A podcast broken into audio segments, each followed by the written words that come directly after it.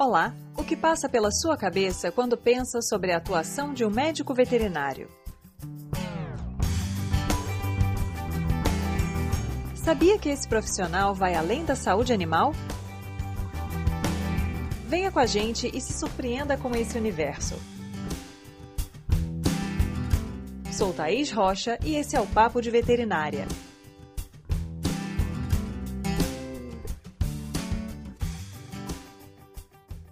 Mesmo considerando a escolha pelo curso de medicina veterinária não muito madura na época, Pedro Teles, graduado na UNB, iniciou o curso pensando em trabalhar com grandes animais e, como é comum, acabou se encontrando em outra área, na atuação com animais selvagens, por meio de uma iniciação científica sobre comportamento de onças. Seguindo por esse caminho, chegou a se entender mais como biólogo do que como médico veterinário. Se você quer saber mais sobre as nuances da atuação na área de animais selvagens, venha conhecer sobre a história desse profissional incrível que trabalha na Itaipu Binacional. Seja bem-vindo, Pedro. Obrigado, prazer é todo meu. Então, Pedro, vamos começar conversando um pouquinho. Quando surgiu a ideia de ser hum. médico veterinário? Quando eu era criança, eu sempre sabia que eu queria mexer com um animal, não necessariamente ser médico veterinário. Então, eu tinha uma tendência maior para ser biólogo do que médico veterinário em si. E aí, como eu gostava muito de biologia, comecei a gostar muito de planta na adolescência. Adorava planta, meu apartamento tinha uma varanda que era com planta até o teto. Só que eu falei que ia ser engenheiro agrônomo, porque só mexe com planta. Até parece que eu ia mexer com as plantas que eu planto na varanda, né, sendo agrônomo. Mas aí quando eu mudei para uma casa, eu estava na dúvida entre ser biólogo, entre ser veterinário, entre ser agrônomo. E aí minha mãe me deu duas ovelhas de estimação. Olha! É. E aí eu, eu tinha um tio que era o famoso veterinário prático. Na cidade dele não tinha veterinário, ele era o veterinário da cidade. Eu tinha essas duas ovelhas e eu tinha um dog alemão. E o dog alemão não podia encontrar com as ovelhas. Tinha que prender o dog alemão para soltar as ovelhas, prender as ovelhas para soltar o dog alemão. Então, tinha o curralzinho delas e tinha o canilzinho dele. E aí acabou que um, um dia, sem querer, ele escapou do canil e ele machucou muitas ovelhas, né? quase matou mesmo. Elas ficaram em choque, assim, deitadas no chão, todas mordidas e tudo mais. Não. Eu desesperei. E aí, liguei pro meu tio veterinário prático, ele foi me passando as orientações do telefone, né? Compra. É por isso que eu apliquei antibiótico, apliquei anti-inflamatório, limpei as feridas. E eu, na bobeira de adolescente, fiz a promessa que se elas ficassem bem, eu ia ser veterinário. Prometeu, tem que cumprir, não podia fugir Exato. mais. E aí elas ficaram ótimas, viveram mais vários anos e eu virei veterinário junto com elas ali naquele momento. Na hora de marcar a opção do vestibular, em homenagem às ovelhas, vamos lá, médico veterinário. É, exato. E assim, eu falo que a gente é muito novo quando a gente escolhe o curso. Porque, na verdade, a gente muda muito, né? ainda mais na cidade de 18, 19, 20 anos. Então, eu acho muito precoce a gente descobrir o que vai fazer pro resto da vida nessa idade. E eu tive menos tempo ainda, porque eu, eu passei no vestibular no meio do terceiro ano. Nossa. Então, assim, era aquele vestibular de teste ainda. E aí, quando eu passei, minha mãe falou: Não, agora você vai fazer a faculdade. Eu falei: Mãe, mas eu ainda não decidi direito. Não sei nem se eu quero ficar aqui em Brasília. Na minha cabeça, a melhor faculdade de veterinária era a Universidade de Viçosa, porque eu via Globo Rural, falava sempre da Universidade de Viçosa e eu achava o máximo. Mas aí acabei passando no vestibular na UNB no meio do, no meio do terceiro ano. Minha mãe não me deu a opção, falou: não, você vai fazer, não vou pagar mais tempo para você fazer vestibular, nem para você mudar, nem vou te sustentar em outra cidade. Aí acabei fazendo. Assim, não me arrependo, tá? Falando é muito novo, né? Então, assim, Sim. não sei se foi uma escolha madura. Na grande maioria das vezes não é, né? Algumas pessoas têm a sorte, digamos assim, de se manter ali naquela escolha, outras veem que realmente não era aquilo que elas tinham a expectativa de encontrar e às vezes acabam mudando de área. Aí você entrou então na UNB, começou a cursar. Você queria Sim. mexer com alguma espécie de animal em específico ou não? Como eu tinha as ovelhas, né? E também eu gostava, apesar de eu não ter fazenda, eu, eu tinha tios que tinha, né? A minha família vem do, do, interior de Minas Gerais, então sempre tinha muito contato com gado leiteiro, com cavalo. Então, acabava que na época que eu entrei, eu falava que ia mexer com grandes. Apesar de eu já amar animais silvestres e biologia, eu não enxergava um lugar para trabalhar com animais silvestres. Eu só enxergava que eu ia entender mais sobre animal de forma geral, mas profissionalmente eu ia ter que trabalhar com grandes na minha cabeça. Tanto que no dia que eu, a gente foi ter o trote, perguntava que grandes ou pequenos, era a clássica pergunta. Falava grandes, né? Todo orgulhoso. E em qual momento, então, você começou a, eventualmente, a mudar de rumo dentro do curso? Então, hoje eu acho que os alunos têm um leque de opções bem maior do que era o que é apresentado na nossa época. A gente ou era realmente grandes ou era pequenos, a gente não tinha muita opção. Nem se falava direito na área de molecular, de animais silvestres, de inspeção, a gente já tinha na época, mas a gente era muito pouco voltado para isso. Então eu comecei a procurar coisas de grandes. Naquela época tinha bastante bolsa de PIBIC e de extensão, e aí fui procurar essa área porque eu tinha ovelha em casa, e gostava de ovelha, fui trabalhar com os ovinos. Então, desde meu segundo semestre eu já consegui uma bolsa de iniciação científica e fui trabalhar com ovelha. Só que era produção. Meus dois pibics são com desenvolvimento de carcaça. Então, era uma coisa que eu não me sentia, apesar de ser, né? Hoje eu acho muito feio isso, mas na época eu não me sentia veterinário cuidando dos borreguinhos dos oito meses até o abate. E eu cuidava deles todos os dias, que eles ficavam em baias individuais, cada um tinha nome. E aí eu tive que abater, participar do abate de todos eles no final, e aí foi meio sentimentalmente traumático e acabei assustando com aquilo. Terminei a, a primeira iniciação, já tive um choque, aí ainda assisti, fiz uma segunda, e aí nisso, a Fazenda Experimental do UNB, ela tem uma área de reserva muito grande também. Então eu via tamanduá, quando eu estava trabalhando com os ovinos, eu via lobo-guará, e a UNB tem uma opção assim que eu vejo muito vantajosa em relação às outras universidades, que ela permite que a gente faça muitas matérias de outros cursos, qualquer curso, né? Desde que você tenha o pré-requisito.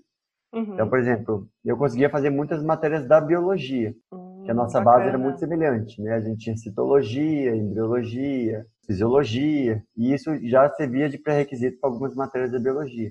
Fiz a anatomia comparada da biologia, que era a anatomia comparada de humano com animais, com as classes de animais fiz comportamento animal da biologia. Então eu consegui fazer quase que a parte da zoologia inteira da, da biologia eu consegui fazer, porque tinha um curso noturno, então eu fazia os créditos da, da veterinária de dia, que era integral, e noturno eu fazia da biologia. Então eu aumentei muito o interesse. E uma dessas matérias de comportamento, da psicologia, que era da psicobiologia, levou a gente no criador conservacionista de onça pintada que tem próximo de Brasília, o NEX, e que agora está até em alta nas mídias, porque foi onde recebeu a onça queimada do Pantanal e tudo mais. Uhum. E aí eu me apaixonei por aquilo ali. E aí eu conversei com a dona da fazenda, do criadouro, e ela falou: não, faz um projeto aí e vem desenvolver aqui com as onças. Aí eu, com o professor da comportamento animal da psicologia, que ele era psicólogo, eu acabei o PIBIC e comecei uma bolsa de extensão que a gente tinha lá no UNB, que era o PIBEX. Ele tinha essa bolsa de extensão da psicologia e aí eu fiz trabalho com comportamento animal das onças. E aí eu tinha que duas vezes por semana nas onças. Então a gente ia um dia no meio da semana, que era 80 quilômetros de Brasília, e ia, uhum. passava o final de semana lá para poder fazer o trabalho. E aí comecei a ir lá no Next por seis meses para fazer o projeto de extensão. Nisso fiquei muito amigo do tratador, fiquei mais próximo da proprietária, né, do criador, da família, acompanhava os grupos de visita, já estava conhecendo aquelas onças como a palma da minha mão, porque eu era muito apegado. Uhum. E aí ela acabou me convidando para poder continuar indo lá. Ela me pagaria uma bolsa. O veterinário que era responsável não precisava ficar lá o tempo todo. Ele só ia uma vez por mês, duas vezes por mês para olhar. E eles precisavam de alguém para olhar se estava alimentando direito, se tinha diarreia, se tinha algum problema. E eu topei na hora. E aí acabei entrando nesse meio das onças e conheci por lá, conheci muita gente que trabalhava com onça e acabei ficando lá até um pouquinho depois de formado ali, até passar na residência e ter que me mudar de Brasília. Mas foram bons três anos que eu passei da graduação indo para o criador duas vezes por semana. A minha mãe falava que eu morava mais no criador do que na minha casa, porque eu passava, eu ia sexta, voltava segunda de manhã para aula e ainda ia no meio da semana, então era bem corrido mesmo.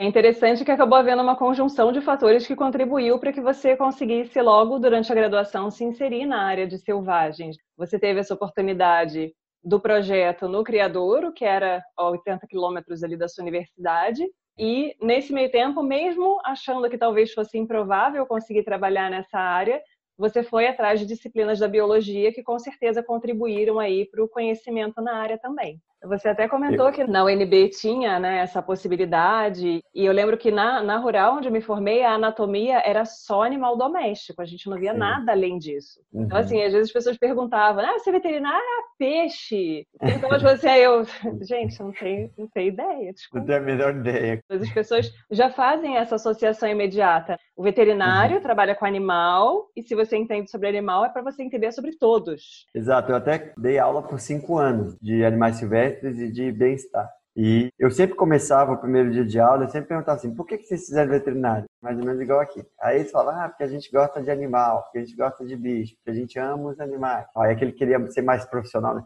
Não, porque eu gosto de entender como trata, como produz o animal e tudo mais.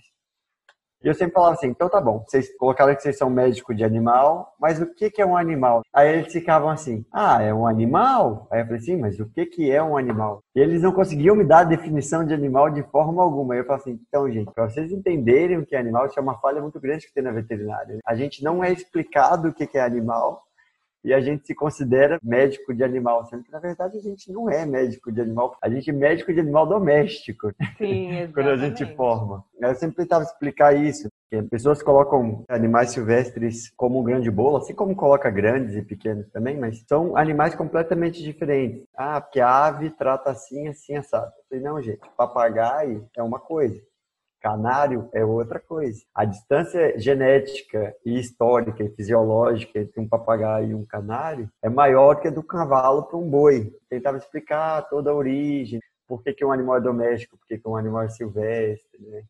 E explicar que um animal é um ser pluricelular, que se movimenta, né, de alguma forma, por isso que é animal, né, de animado. E a biologia me deu muito essa base. Eu brinco que quando eu fui fazer a residência mesmo, eu me sentia muito mais biólogo do que veterinário. Eu nunca tinha feito estágio em clínica. As minhas duas iniciações científicas tinham sido com desempenho de carcaça, mas era uma coisa meio o cara que alimentava. Eu não fazia algo mais especializado ali com as minhas ovelhas. Eu dava comida, pesava elas, dava comida, pesava. Quando eu fazia alguma coisa mais veterinária, assim, coletava sangue porque tinha que coletar todo mês sangue mas eu não fazia as análises que tinham por trás, né? Era um projeto dentro de um doutorado, então o doutorando é que fazia, eu só era mão de obra mesmo, né? uhum. vamos dizer assim. E nas onças também eu fazia pouca coisa veterinária, eu era responsável pelo manejo, mas eu não fazia nada de clínica. E na UNB a gente tinha essa opção ainda também, a gente tinha chamadas optatórias matérias que não eram obrigatórias, uhum. mas também não eram optativas. Então, assim, a gente tinha suinocultura e avicultura, elas eram optatórias. Você podia fazer ou suíno, ou avicultura, ou as duas. Você tinha que fazer uma das duas, mas você não tinha que fazer as duas necessariamente.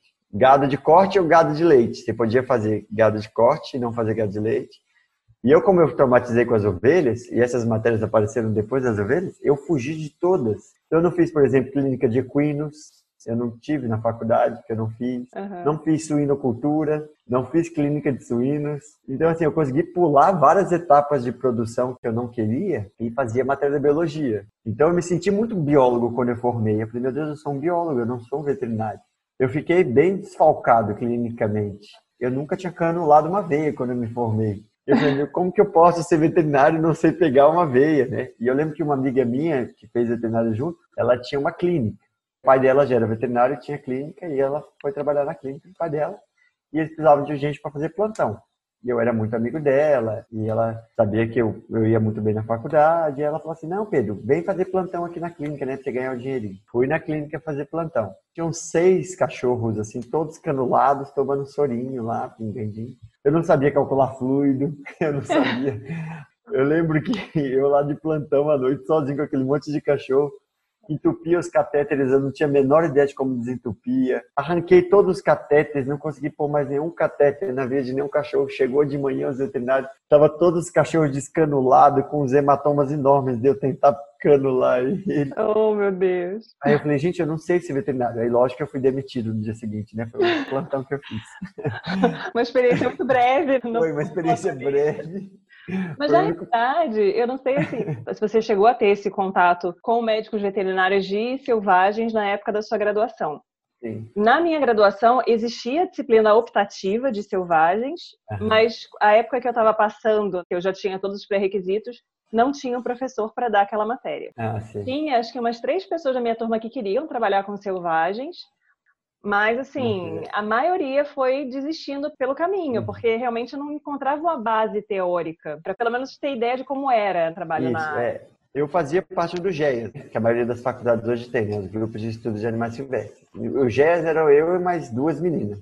Mas a gente organizou uma coisa que é uma conquista nossa lá. A gente tinha as reuniões mensais a gente discutia, falava muito mais sobre conservação do que clínica de silvestre. E não tinha nada de silvestre no UNB, uhum. tirando a biologia. E aí a gente fez um abaixo assinado, protocolou na reitoria o abaixo assinado para poder ter a matéria de silvestre e a gente conseguiu. Teve o concurso e ele entrou um mês antes de eu me formar, que era até um professor que trabalhou no Zoológico do Rio muito tempo, o Rafael Monteiro. E ele entrou e aí a gente deu um piti que queria matéria de verão, que a gente não podia mais fazer porque estava no estágio curricular.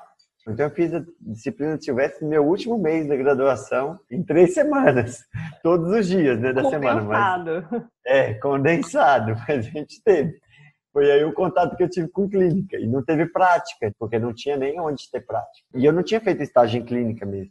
Eu ia muito no zoológico, mas sempre era trabalho voluntário. E eu ia acompanhar, eu não ia realizar a mesma ação. Então, quando eu me formei, aí eu, aí eu falei, não sou veterinário, preciso aprender a ser veterinário a única possibilidade era residência, né? Aí estudei para a prova e passei na prova lá em Jabuticabal, né, da residência veterinária. Por sorte, na prova de animais silvestres não caía tanto a clínica mesmo, caía mais para ver se a gente entendia como que era cada animal e isso eu era muito bom, né? Porque eu tinha feito bem a biologia ali então isso ajudou bastante eu a passar na prova. A professora ainda no, na entrevista, ela virou para mim na prova de residência, ó, você tirou a maior nota na prova teórica. Todo mundo quer essa residência, tem um monte de concorrente, mas você que eu nunca vi, nunca respondi um e-mail, nunca me telefonou, eu não tenho ideia se você é um assassino ou se você é um veterinário.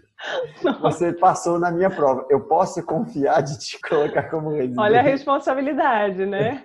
eu falei, não, pode, pode. E depois deu tudo certo. A residência foi ótima, nossa relação foi muito boa. E aí eu aprendi a ser veterinário. Ela é ótima professora. Ele me ensinou tudo e, assim, realmente a residência me fez, me virou veterinário novamente. Que aí é muita prática.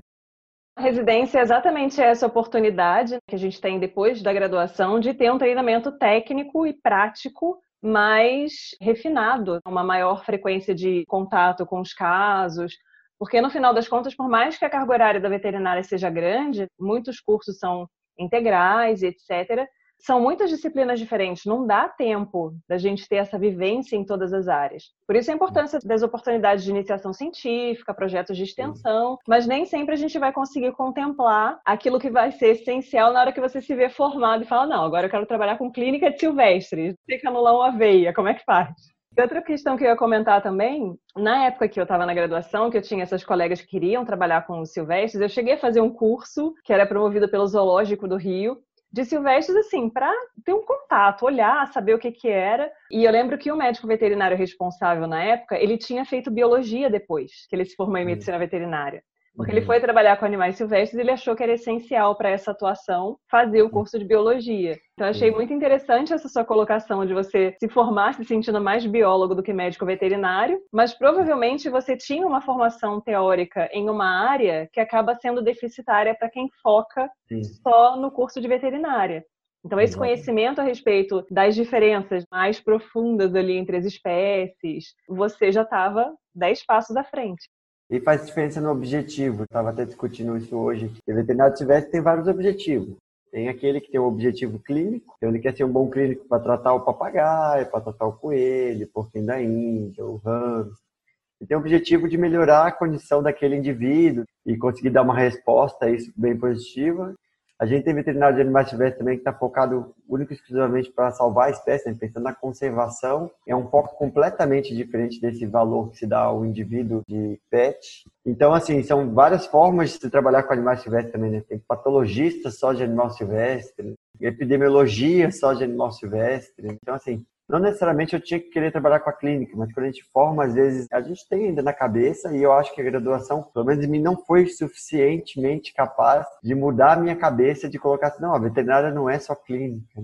Eu consegui enxergar isso bem melhor e de forma bem mais abrangente depois de formado, quando a gente vê que existe um mundo atrás da clínica. Então, eu acabei depois gostando muito, por mais que eu tenha feito a residência em clínica, eu continuei com a cabeça muito de conservação. Antes de fazer residência, eu fiz um estágio na África com manejo de reserva, então assim, não era diretamente com animal também. E fiz o estágio final todinho na Embrapa Pantanal. Então eu fiquei quatro meses no Pantanal, sem luz, sem telefone, sem internet. Tinha luz só duas horas por dia pra gente ver novela na hora da janta.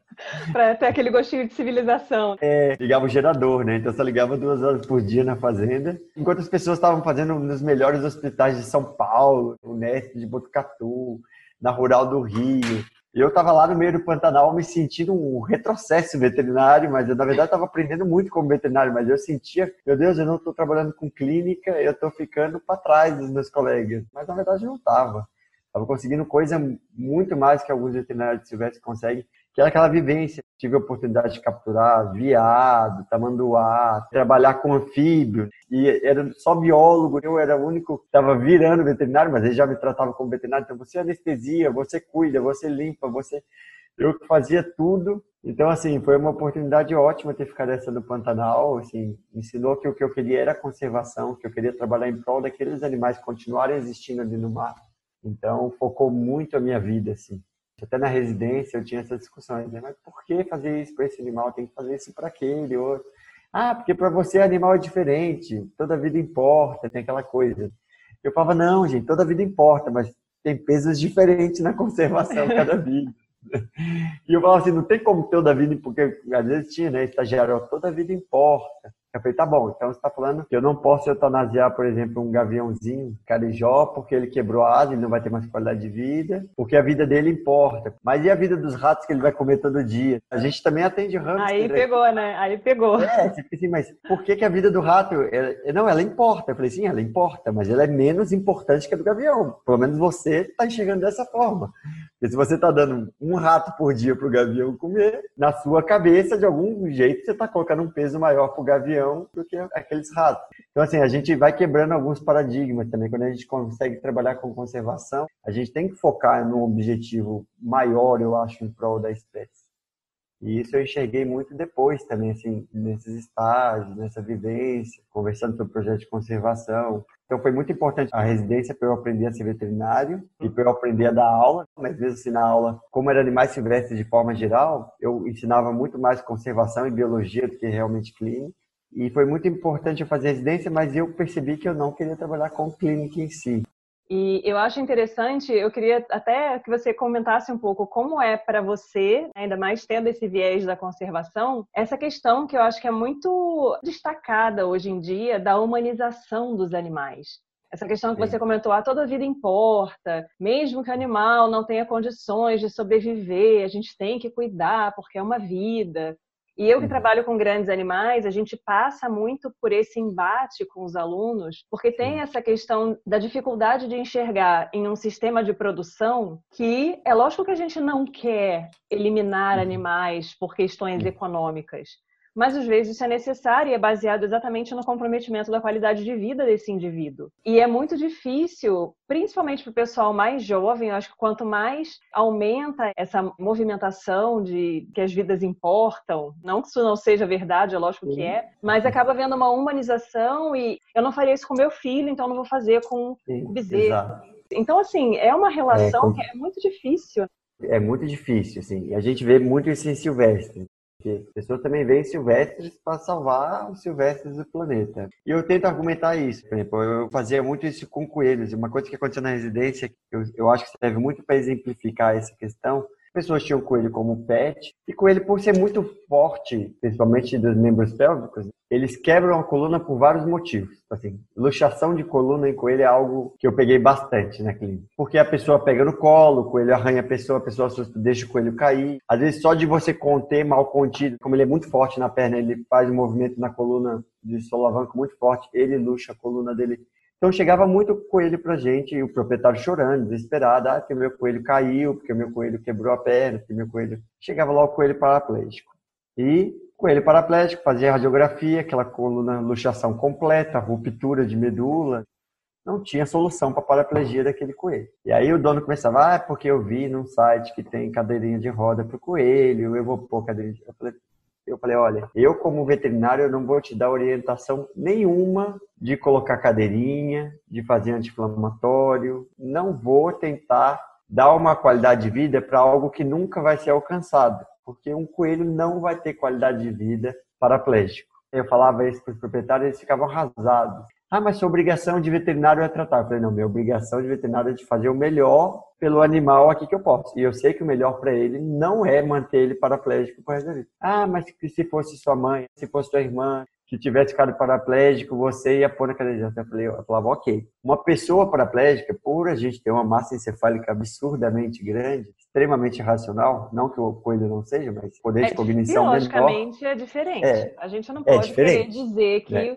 o raciocínio Sim. de um coelho vai ser igual de uma pessoa. Sim, Começa exatamente. Daí. Então eu falo assim, a gente consegue ter várias formas que trazem qualidade de vida pra gente. Se eu tiver paraplégico, eu posso namorar, eu posso ler um livro, eu posso ir no cinema, eu posso ver um filme, eu posso cozinhar. Só o fato de simplesmente conseguir estar conversando com as pessoas que eu gosto já é algo que vai trazer qualidade de vida para mim.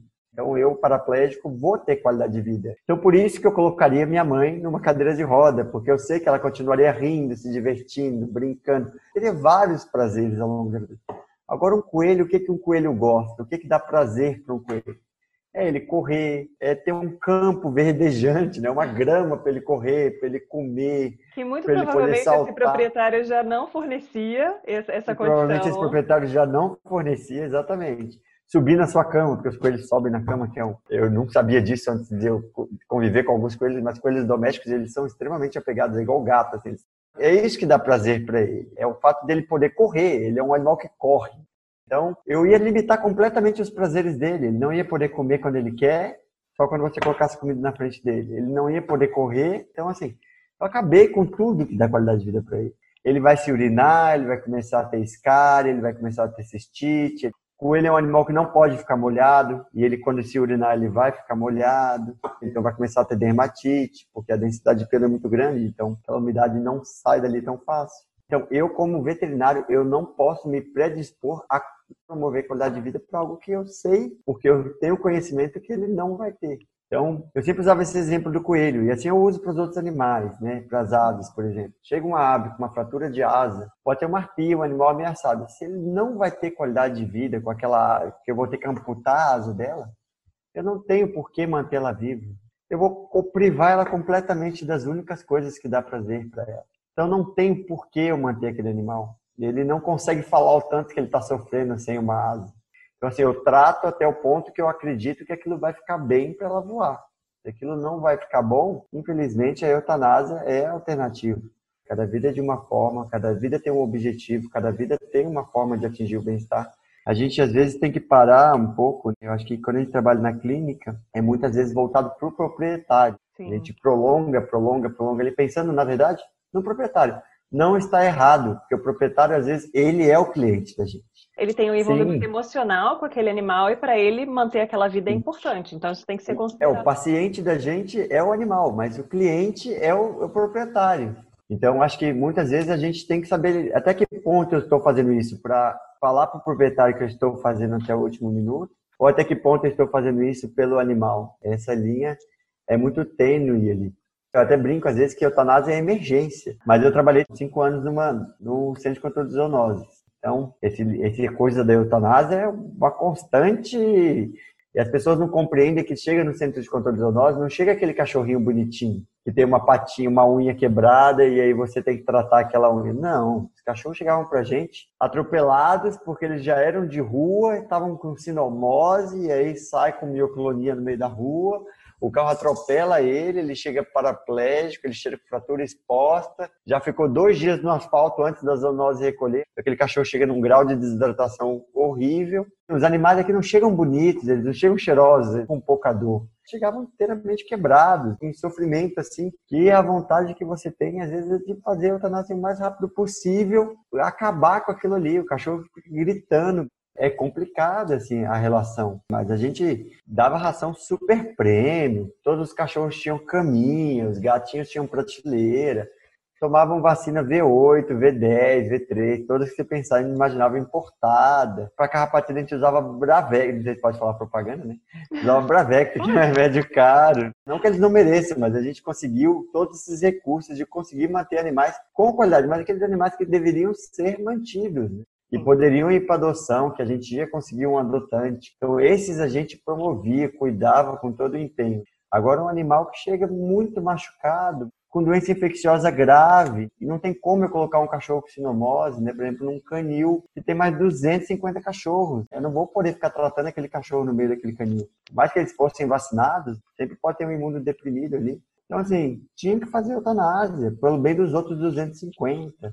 Essa ideia também de sanidade de rebanho, não é só um indivíduo, ali no caso era um rebanho de cachorro. Então, uma série de questões técnicas que, infelizmente, os veterinários de hoje em dia, muitos deles partiram de fazer veterinária porque eram bons proprietários. Sim. E ele quer enxergar o animal depois com a mesma cabeça de proprietário. E não é a mesma cabeça. Não, não tem, tem como. como encarar da mesma forma. Aí porque a pessoa fala, ah, porque você vai ficando frio. Não é questão de ficar frio, é questão de ficar técnico. Exatamente. Porque, em um certo grau, a gente acaba passando por esse processo também. Quando Sim. você está na graduação, mesmo você compreendendo, por exemplo, que um caso que você está acompanhando não tem como você reverter aquele quadro, o animal está em sofrimento, é necessário fazer eutanásia. A gente faz com o coração na mão, muita uhum. gente chora. Eu já chorei para fazer eutanásia em animal. E uhum. quando chegou na patologia, que foi feita a necrópsia do animal, que eu vi grau de, de acometimento, eu falei, realmente, uhum. não tinha como.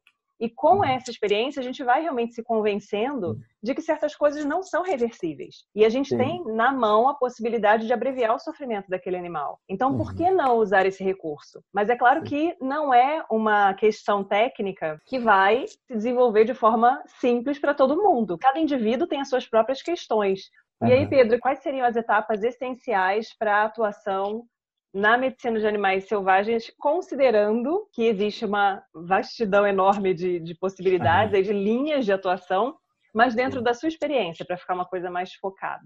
Eu acho que a primeira coisa é entender o porquê dos animais silvestres. Então, estudar a biologia é essencial. E não é só estudar, eu acho que é uma questão de interesse mesmo. No dia a dia, a biologia está cercando a gente o tempo todo. Eu até brinco, a minha esposa não tinha interesse nenhum por biologia, até porque ela é formada em gastronomia. Mas depois que Júnior casou comigo, ela começou a ver passarinho, ela sabe identificar todos, né? Sabe qual que come inseto, qual que come semente, qual é a época de reprodução. E ela falou assim, é um olho que se abriu na minha vida. A gente enxerga o, o mundo, porque na verdade o mundo é esse. O mundo é a biologia, o mundo não é as coisas que o homem constrói. Eu conheci uma bióloga ela falou uma coisa que eu carrego para minha vida. A gente tem que ter olho não de olhar. Então, quando eu olho para um pardal, eu não só olho para ele. Eu vejo se ele é macho, se ele é fêmea, se ele está brigando, se ele está reproduzindo, o que é que ele está comendo. Então, assim, a primeira coisa é ter os olhos de ver.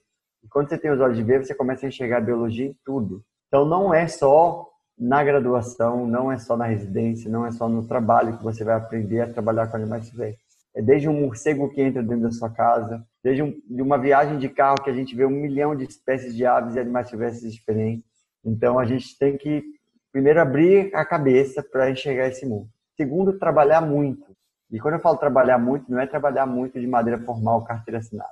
É fazer iniciação científica, fazer projeto de extensão, ser voluntário no que quer que seja, tem que ter essa experiência, tem que trabalhar dentro da universidade e entender que a vida também não é só a universidade, que o ambiente acadêmico é muito diferente da vida profissional no campo mesmo, vamos dizer assim. Então, trabalhar de preferência com tudo. Uma coisa que em Silvestre sempre falo é eu trabalhava com onça, sempre dava palestra de onça, e aí sempre vem um estagiário e fala pra gente assim: ai, como você conseguiu ser veterinário de onça? O meu sonho é só veterinário de grandes felinos. Aí a gente sempre falava: não existe veterinário de grandes felinos. Eu sou veterinário de periquito, de arara, de tatu, e aí também sou de onça. Eu dou palestra de onça porque é o que mais atrai público, mas não necessariamente é o que eu mais faço abrir a cabeça, não ter preconceito, ah, não gosto de mexer com isso, não gosto de mexer com aquilo. Trabalhei com ovelha dois anos, foi super interessante. Aprendi que produção pra, não era para mim, não que não seja para outros. Então eu não consegui lidar bem com aquela situação de cuidar do bichinho, depois matar o bichinho. Mas eu adoro comer carneiro, como até hoje, não sinto peso na consciência nenhum de comer carneiro. Você não tenha então, cuidado dele. Eu comi os carneiros que eu cuidei até. Eu comi, a gente fez churrasco. Agora eu tô te julgando. Eu já estava morto, mas eu fiquei perto, larguei, era o que eu não queria para mim. Admiro muito os veterinários que lidam super bem com inspeção, porque alguém tem que fazer isso, e faz muito bem feito. Então, tem que trabalhar em clínica. Eu acho que extensão rural é algo extremamente importante que as faculdades, infelizmente, não dão o valor que deviam dar. Lidar com pessoas, que é o principal trabalho da extensão rural tirar da cabeça essa ideia que eu falo que todo graduando tem. Trabalhe com o que goste, que não trabalhará um só dia da sua vida. Não existe isso. O que a gente mais gosta é o que mais deixa a gente estressado, o que mais deixa a gente ansioso, o que mais deixa a gente preocupado. Quando a gente trabalha com o que a gente gosta, que a gente entra mais nessa pilha, porque a gente fica muito envolvido com aquilo. Fez veterinária também porque não gosta de trabalhar com gente, isso não existe. Né? É um dos piores erros, né, esse aí. Veterinária vai trabalhar muito com gente, assim como qualquer outra profissão. Afinal, gente é um animal extremamente gregário, ninguém vive sozinho em lugar nenhum e não tem como ganhar dinheiro sozinho a não ser trabalhando para outra pessoa. Mesmo que você seja dono do seu negócio, você vai trabalhar para seus clientes. Então, esse empoderamento que às vezes o veterinário tem, né? Trabalho para bicho, meu foco é o animal, não importa o que o proprietário acha, não importa o que o cliente acha, não existe. Então, trabalhar bastante e tirar essas premissas, que eu acho que é uma premissa que não existe. Tá ali só para tratar, a gente não tá ali só para tratar, a gente não tá ali só para salvar, a gente não tá ali para agradar só o animal. E eu acho que isso é muito importante. A partir de você começar a abrir essa cabeça, as oportunidades começam a vir. Porque eu vejo até muitas vezes as portas fechando para um e para outro, porque tem essa limitação. Só quero trabalhar com aquilo. Eu queria trabalhar com silvestres, consegui durante a residência, acabou a residência. Eu não tinha dinheiro para me manter correndo o risco de não ter bolsa fazer mestrado e doutorado. O que, que eu tive que fazer? Trabalhar. Fui prestar o primeiro concurso que tinha para veterinário. E passei no concurso de uma prefeitura, trabalhar com zoonose. Nunca tinha entrado numa zoonose. E a gente na veterinária aprende a ter preconceito. Ah, na zoonose é horrível, na zoonose eles não cuidam. Então eu entrei na zoonose com aquele monstro da zoonose na cabeça.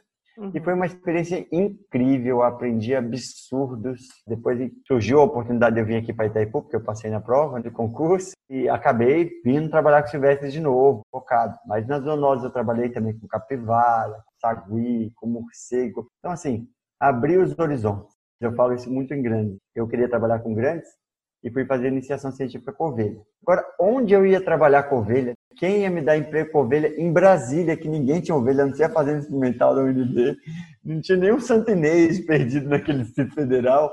Não tinha como eu fazer uma networking ali. A gente vê muitas pessoas grandes com isso. A pessoa quer mexer com um cavalo, mas ela não conhece nenhum dono de aras, ela não faz cavalgada, ela não está no meio dos cavalos então, ela vai ter que entrar nesse meio, participar dos eventos de equino, fazer muito trabalho voluntário em enduro, jockey, qualquer outra coisa, para ela começar a conhecer onde está o nicho de trabalho dela, para daí, quando ela formar, ela ter uma oportunidade aqui ou ali. Né? Então, a gente tem que galgar essa oportunidade. Então, é isso. Eu acho assim, abrir a cabeça, expandir os horizontes, você não vai se formar especializado em nada, você Exatamente. não vai sair da residência também, talvez, especializado em nada. Eu conheço também pessoas que fizeram residência e desistiram daquilo que fizeram residência e foram trabalhar em outra área, nada a ver com aquilo, e não vai sofrer por isso. Voltando mais para o Silvestre especificamente, além de abrir o olho para a biologia, fazer estágio em zoológico, que eu acho que é uma oportunidade incrível, Fazer em clínica de pets, por que não? Hoje, boa parte das cidades tem clínicas especializadas em silvestres. E de preferência também fazer estágio pelo menos em um projeto de conservação. Então a gente tem projeto Gilbarte, projeto Tamar, projeto Tamanduá, projeto Anta, projeto Onça, projeto tudo que é animal que você pensar, que é muito legal e abre muito horizonte e, e ajuda a enxergar a magnitude do porquê se trabalhar com silvestre. E aí, considerando a sua rotina atual, como seria um dia típico de trabalho? Por exemplo, como foi o seu dia de trabalho hoje? Hoje meu dia foi tenso. Comecei de manhã anestesiando uma onça, porque ela estava com os filhotes dela até agora há pouco. E a gente anestesiou ela para ver como estava o ciclo reprodutivo, fazer um ultrassom. Eu, apesar de saber fazer ultrassom, não sou bom de ver, medir. Então, chamamos um professor, um professor aqui de uma universidade aqui da cidade, especialista, ele veio fazer ultrassom. Então, de manhã já tem que ter toda aquela conferência, conferir se a onça está de jejum, se a onça não está de jejum ver se todos os pacientes que estão internados aqui no hospital estão vivos, estão bem, que a gente está agora com uns 10, 15 animais internados aqui, e a gente tem que ver se todos estão vivos, se todos comeram, se ninguém teve diarreia, vômito à noite. Aí prepara o lugar que vai fazer o procedimento, prepara a maca, prepara carro para buscar, prepara o dardo anestésico, prepara a zarabatana, confere com o tratador se ele vai te ajudar. Isso tudo antes das 8 e meia, porque 8 e meia você já tinha que estar tá tirando o dado. E aí anestesia a onça, puxa a onça, confere se a onça anestesiou mesmo. É um momento tenso, porque tem um certo risco ali para os trabalhadores, no caso a gente, eu e os tratadores.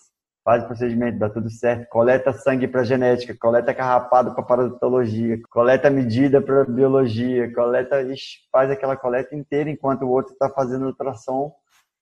Aí acabou Aí ligam pra gente falando que aqui a gente tem um projeto, por exemplo, que tem crianças que andam de caiaque. E aí, como é um córrego natural, vira e mexe, aparece um jacaré aqui, um jacaré ali. Aí tem um jacaré preso perto do lugar onde as crianças vão fazer o negócio ali no.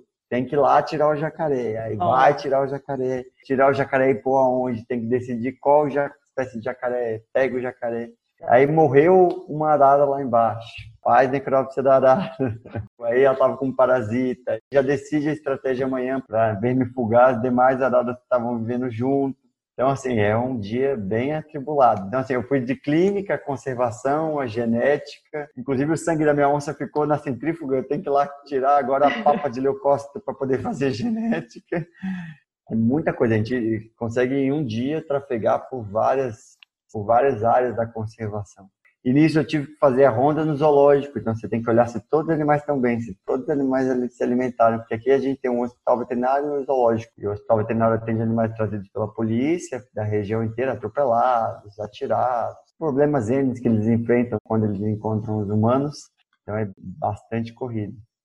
E é interessante que, assim, às vezes, naquela tentativa da gente puxar a sardinha um pouco para o nosso lado, é, eu costumo conversar bastante com os alunos essa questão que, como você falou, né? Você passou por uma onça, um jacaré, uma arara, e é parasito, e é laboratório clínico, por imagem. Então, são vários procedimentos ali no mesmo dia, no mesmo momento. Sim. Algumas faculdades têm a cadeira de animais silvestres, selvagens, aí varia um pouco como cada um chama, mas algumas não têm e às vezes os alunos pensam, ah, eu não gosto de grandes animais, eu não gosto de pequenos, mas eu uhum. quero trabalhar com anta. E aí, assim, é, mais importante ainda, principalmente nas faculdades que não têm essa disponibilidade, os alunos focarem nos animais domésticos, porque é uma base de comparação para muitos uhum. animais selvagens que às vezes não tem muita informação também, para eles conseguirem uma abordagem ali inicial, pelo menos. Se, uhum. se, às vezes você não tem aquela informação na literatura, como é que faz? Ah, mas a anta é mais parecida com o cavalo, então se fosse num cavalo seria de tal maneira. Exato. Porque às vezes é necessário fazer essa transposição aí de conhecimento. Então é importante para os alunos, juntando com o que você tinha falado anteriormente, não achar que vai se especializar só naquilo que quer, só naquilo que gosta e pode ignorar todo o resto do conhecimento. Não, mas é isso mesmo. Eu, por exemplo, com as antas mesmo, como eu não trabalhei muito com equino, vivo tendo que pedir ajuda para a Luísa lá, porque é a clínica de equinos que eu conheço, eu fico, Luísa, pelo amor de Deus, a anta tá mancando, tá claudicando do membro tal. Aí ela fala, mas a claudicação é qual nível? Eu falei, sei lá, ela tá mancando, Luiz. Aí eu mando o vídeo, ela é uma claudicação grau 5 já. Eu falei, ah, então ela tá muito mal. Então, assim, eu não aprendi isso. A gente vai baseando tudo em cavalo. Com os viados, a gente vai baseando tudo em ovino, esse é um networking continua sendo importante. Também lidar Sim. com pessoas de outras áreas, porque às vezes é a sua Sim. fonte de consulta ali. Existe dados de literatura, mas nada como a experiência de um profissional que atua na área também, né? É, isso é muito legal da residência. Meus amigos que eu fiz das outras áreas são todos ali. Do que, que você abriu mão, seja de forma temporária ou até de forma permanente, para você conseguir direcionar a sua carreira e atuar na área que você está hoje? A gente abre mão de muita coisa. Eu acho que o principal é do conforto do lar e do conforto da cidade e da família. Eu acho que isso abre um leque de oportunidades gigantescamente maior do que aquela pessoa que tem aquela cabeça de eu quero ficar na cidade que eu nasci, que eu estudei e não vou sair daqui. Então eu mudei para Ribeirão Preto, ali, Jabuticabal, Ribeirão Preto, fiquei ali por 10 anos. Agora eu mudei para Foz do Iguaçu, então essa questão de não conseguir fincar raiz muito fácil, eu acho que isso abre oportunidade. E isso é muito importante para veterinário. Quem não mora em São Paulo, Rio de Janeiro, Brasília, não vai conseguir oportunidade numa cidade tão fácil. Qualquer Sim. cidadinha pequena está saturada de veterinário de grande, pequeno. E silvestre você não vai ter espaço de mercado numa cidade de 10 mil, de 30 mil, de 100 mil, de 200 mil habitantes, você não vai conseguir viver de atender pet silvestre. Né? Então, você vai ter que expandir de qualquer forma. Tá certo, então, Pedro. Muitíssimo obrigada por esse bate-papo uma troca Obrigado. de experiências muito interessante. Obrigado. E é, na próxima semana a gente volta com outro médico veterinário contando também um pouco da sua trajetória. Este foi o Papo de Veterinária. Obrigada por ficar conosco até aqui. E não esqueça de compartilhar com seus colegas que também gostariam de saber mais sobre a profissão. Toda quarta-feira temos vídeos novos no youtube.com/barra Papo de Veterinária e às sextas-feiras teremos episódios novos do podcast. Fica com a gente! Até lá!